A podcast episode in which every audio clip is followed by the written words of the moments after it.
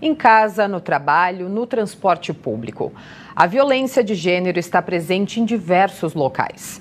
Para as mulheres que se sentem sozinhas nas ruas e nos pontos de ônibus da capital, uma iniciativa que une tecnologia e empatia traz mais segurança e ajuda a coibir ações de agressores.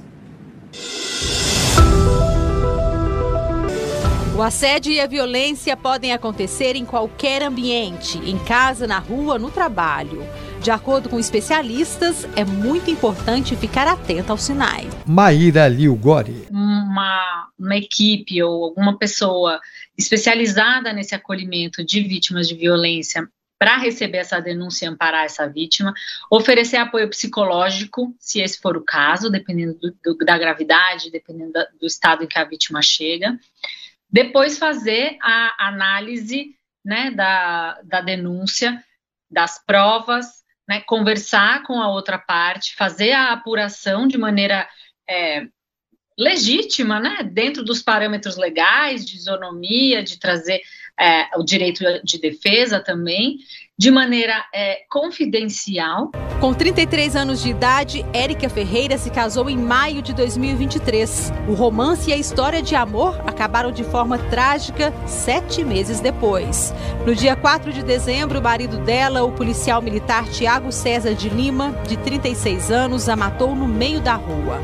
O crime aconteceu em Perus, na zona norte de São Paulo, as imagens de uma câmera de vigilância mostram quando a mulher desce do carro e abre as portas traseiras, onde está o marido.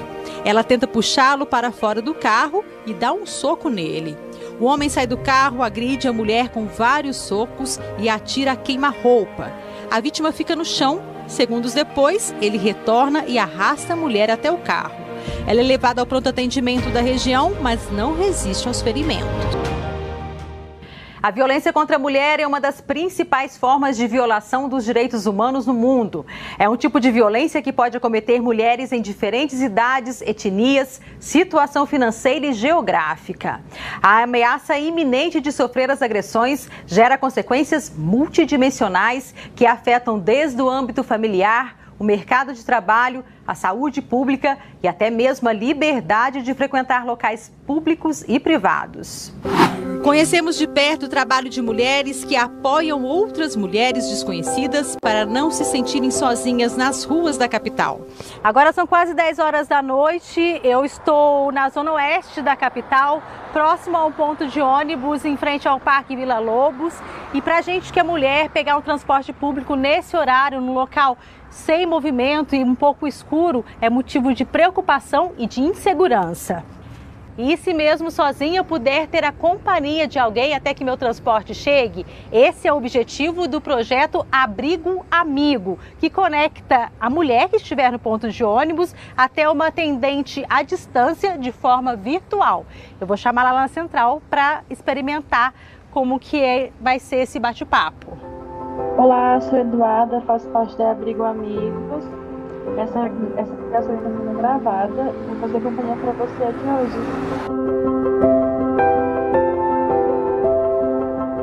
Mesmo de forma virtual, a Eduarda me fez companhia à distância e eu me senti muito mais segura até o meu transporte chegar. Oi Marina, tudo bem? Conta pra gente como nasceu o Abrigo Amigo. Marina Lica, gerente do projeto Abrigo Amigo todo esse projeto, ele também tem uma parceria, é, uma parceria com a segurança pública do estado, no qual, em um curto espaço de tempo, a gente consegue é, demandar uma viatura da polícia militar, da guarda, um SAMU, para caso tenha alguma ocorrência, a gente conseguir atender essas ocorrências em um menor curto espaço de tempo. Como que é feito esse protocolo? As pessoas que fazem esse atendimento, elas recebem um treinamento, Marina? Como que é feito? Exato, esse treinamento, ele foi feito é, dentro do nosso time de atendimento. Então, nós tivemos uma parceria tanto com assistente social, tanto com uma, uma professora que trabalha dentro também da delegacia da mulher. Então, é uma pessoa preparada para se tiver algum tipo de ocorrência nesse sentido. Elza Paulina, secretária municipal de segurança urbana. O Abrigo Amigo é uma maravilha, né? E a gente esteve lá no dia do lançamento e de fato é uma iniciativa que vai trazer né, uma resposta muito é, proveitosa para todas nós mulheres, inclusive para mim. E, e, a cidade de São Paulo, ela vem na vanguarda né, nessas ações de enfrentamento à violência contra a mulher, qualquer tipo de violência.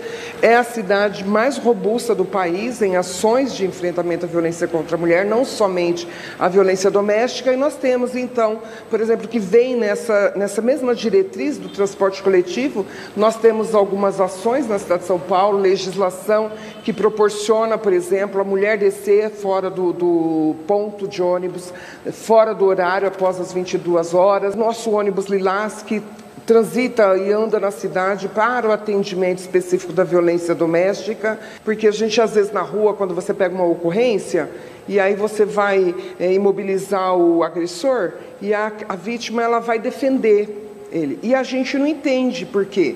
Fala, mas ela acabou de apanhar dele e agora ela vai defender? Então hoje desconstruí isso. isso e aprendi que o processo é muito mais complexo.